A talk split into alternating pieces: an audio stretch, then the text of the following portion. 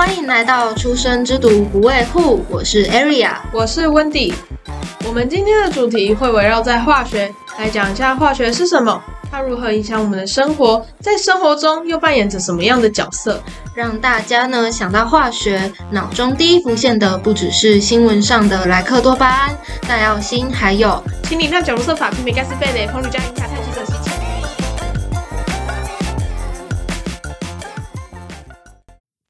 哎，Wendy，你知不知道美国还有州呢，在二月三号有发生一起的火车出轨案件？我没什么印象哎，我记得二月大家好像都在讨论中国的侦探气球，还有那时候土耳其发生的地震。那你说的这个火车出轨事件，有造成很严重的伤亡吗？伤亡倒是还好啦，但后果蛮严重的。因为那台火车里面载有很多有毒化学物质，有氯乙烯啊、乙二醇单丁醚啊、丙烯酸，还有异丁烯，好难念啊！如果大家有兴趣，再自己去查。那火车出轨后呢，车厢就翻覆，那想也知道那些化学物质一定会外泄，然后就嘣爆炸。其中里面讨论度最高的有毒物就是氯乙烯了。像氯乙烯听起来有点熟悉耶，它是不是就是拿来制造塑胶的原料吗？嗯，没错。那它吸久了不是会致癌？我还记得它被列为一级致癌物诶。是没错啦，但也没有到那么恐怖啦。不是啊，你刚刚自己说很严重，然后又说不恐怖，它到底是有没有很严重，还是很恐怖？呃，事情发生，政府一定会处理嘛。当下就有撤离的居民，因为害怕会有更大规模的爆炸，所以呢，后来就集中了那些气体做了控管燃烧。嗯，可是氯乙烯燃烧后也会释放刺激性的氯化氢和光气，那这样那些气体，嗯，很恐怖。如果我住在那里，肯定马上搬走。确实，而且事情发生后没有多久，就是他们简单处理后，就让他们回家了。然后那边的居民呢，就有陆续发现有大量的鱼死亡，然后居民本身自己也有头痛啊、眼睛不舒服的情况出现。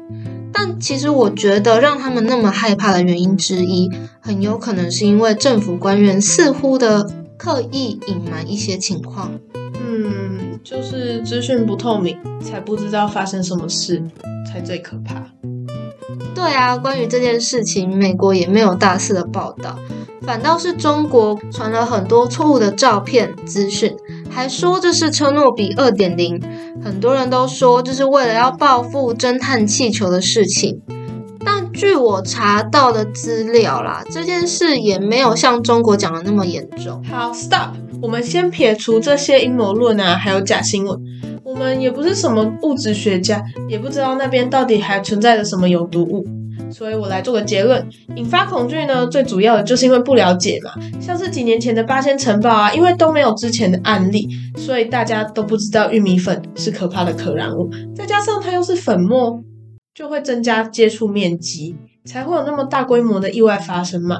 还有啊，前一阵子也很红的食安问题。就是因为不知道是真是假，不知道之前到底吃了什么进去，大家才会这么关注这些新闻，才会这么害怕。然后啊，现在资讯又这么发达，媒体为了吸引眼球，或者是一些不为人知的原因，常常新闻被模糊焦点，夸大事情。我真的觉得啊，现在的媒体试读的能力，还有分辨是非的能力很重要。而且，好停停停，我们也撇开这些话题，媒体真假我们也没办法控制啊。你是记者吗？也不是啊。我们现在能做的事就是努力的了解生活周遭。那都讲到这个点上面了，应该要进入正题了吧？好啦，对不起，真是没办法，实在是有太多话想讲。所以呢，我们今天呢是生活化学这个系列的第一集。嗯，那怕我们两个臭皮匠的说服力不足，也特意请来了中兴大学的郑正峰郑教授来跟我们一起来聊聊化学这件事情。而今天呢，真的很高兴呢，来这里的话呢，啊，来跟大家谈谈呢，怎样快快乐乐来学化学。哦，我在想呢，有很多很多人。看到化学呢会怕，哦，一来的时候呢，我们从小什么都要背，什么背都会怕，然然后另外又看到呢，哦，经常发生爆炸，嗯，没错没错，我们刚刚才谈到，哦，啊，今天我透过呢很轻松的我们周遭的东西的话呢，很多你就可以学到化学，然后这样你对它就会产生兴趣，哎，就不会怕了啊。希望呢能够引导呢啊对化学产生喜爱之后呢，然后怎样来利用化学呢，来促进我们呢哦对我们人类生活正向的影响。那虽然现在的学生呢都会学到化学，但还是请教授来解释一下化学是什么好了。化学就研究物质的组成是有什么东西，它的化学结构是什么，它们有什么性质？以及变化的基础科学，这个就是这很重要的哦。然后也就研究呢物质间互相的作用关系，互相作用的关系。物质能量的关系，这个都都在化学领域里面，所以常常是两个物质接触变化，这个就是化学反应了，哦，或者一个物质变成另一个物质的过程，这个都是属于化学。可是这听起来还是跟我们的生活好像没有什么关联性诶。所以这里的话呢，我们也可以来看看呢，这个跟我们社会上有很多相接近的。人跟人相处是不是跟这个化学分子分子的作用一样？国家跟国家很多这样很都很类似的，所以我们要知道呢，有一点就是什么？任何化学变化呢，最后的反应物跟产物之间呢，都是用平衡状态存在，互相抢嘛，抢的最后是谁？谁赢的那一边是赢嘛？互相抢，最后达到一个妥协阶段哦。对啊，那这时候呢，如果讲到政治，大家最有兴趣了。基本上啊，在一个民主的社会，政党间都是互相抢夺政权啊，互相争的关系，这样长期下来，其实也是一个平衡。好了，你够了，我们也不是什么政治节目，好吗？哎，对了，教授，因为我身边同学啊，很多化学都不太好，是你？好，对不起。我想问一下，读化学有什么窍门吗？回想到从小我们的科学教育大概是怎样？国小自然课本里面对化学，啊，大概呢，它重于观察。国中的时候就有水啦、空气机、物质变化、原子世界这边等等做一个介绍啦。高中的话又有基础化学、基础化，慢慢深入啦。嗯，没错，真的越来越难。但是呢，说真的，很多人认识化学用背的。说真的嘞，我上学期一个研究生被我当掉，我看他很认真，但是来来看他错在哪里，我就跟他说：“啊，你怎么这些？我看你很认真啊。”他说他都用背的，他在大学四年化学用背的，难怪到研究所你全部英文的课本什么逻辑什么他都看不懂，这个就是一个很大问题。练化学不是要用背的，要用理解，用去推理，慢慢推演出来的哦。哦，各位同学听到了吗？不要死背硬背哦。哎，说到这个，我很有经验。以前要考段考的前几天，我才在疯狂的背书。那那时候成绩当然都还行啊，但一到复习考，真的就完了。那个成绩真的惨，我真的根本就不记得。哇，你跟那位同学真的很不一样人家是认真读书，你是平常不用功，考前抱佛脚，才会变成这样啦。好好好，我认我认是我的问题。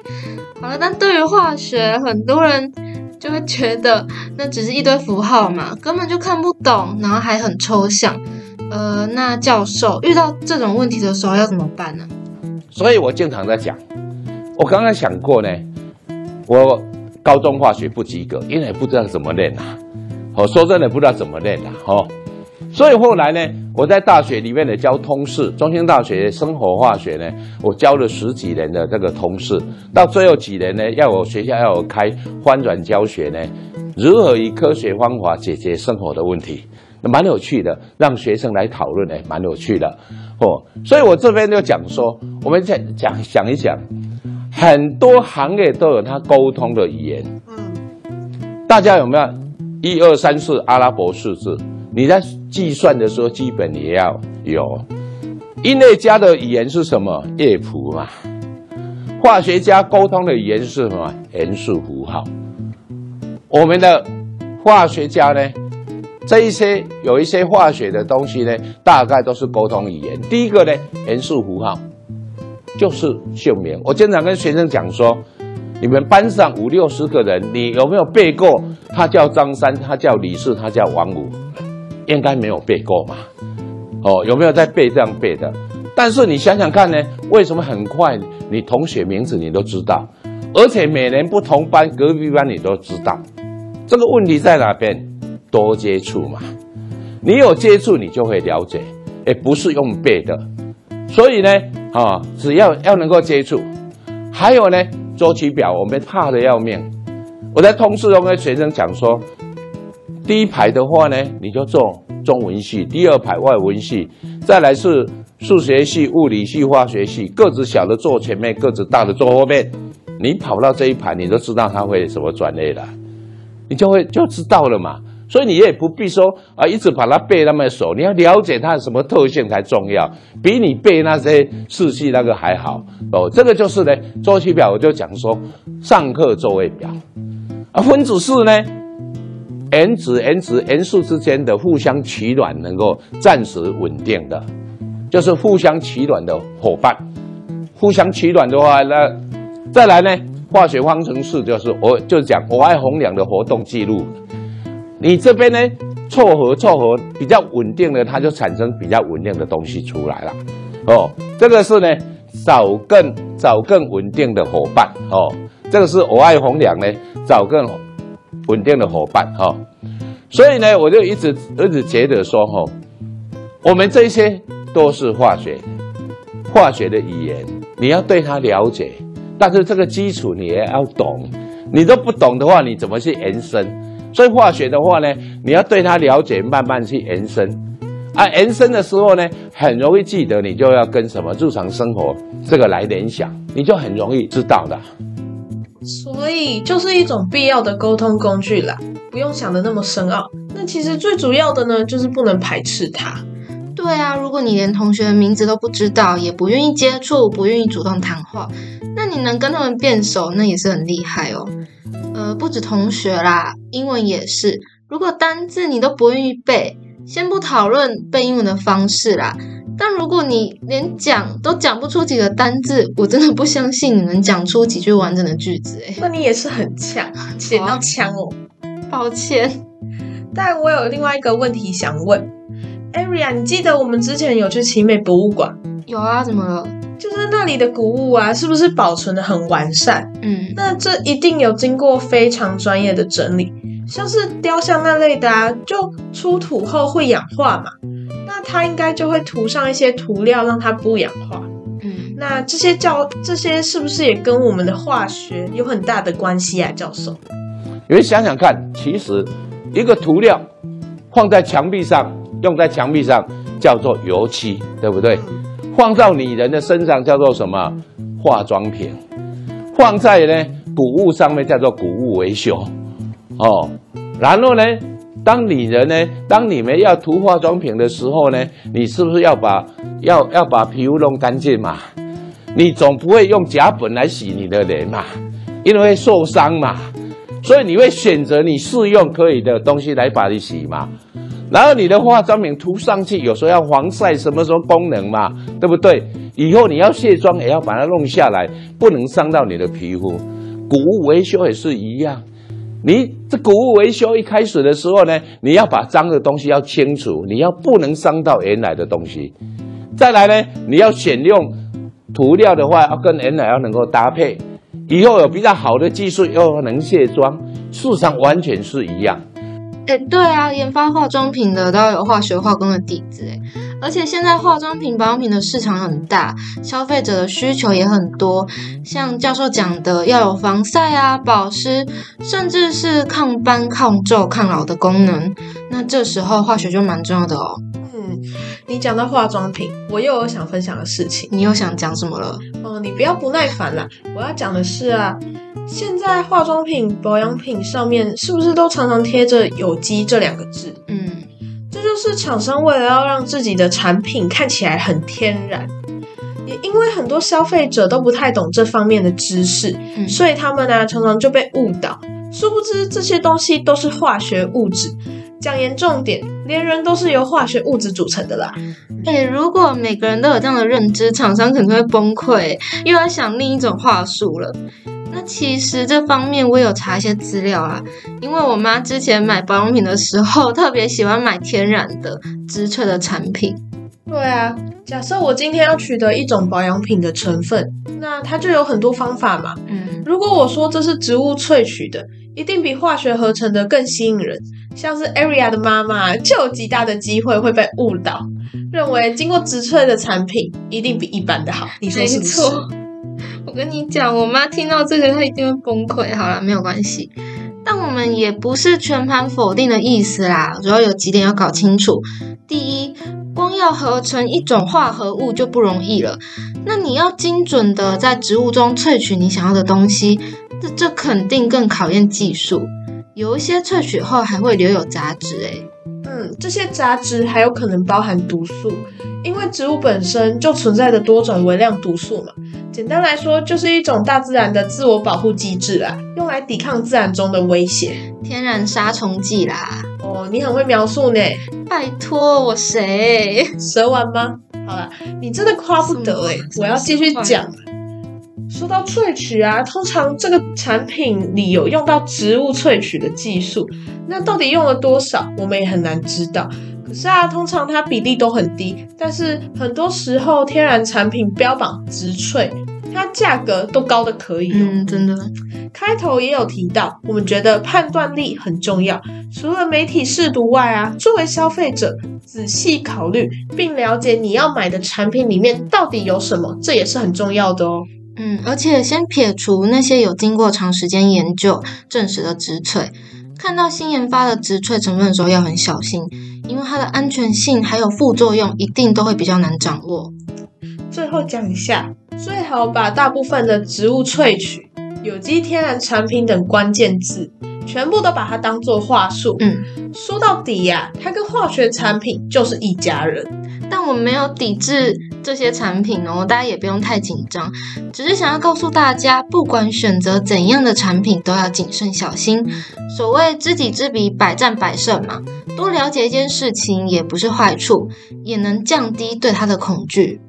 那时间也差不多了，今天就先到这里。我是温迪，我是 Aria，我们下次见。拜拜。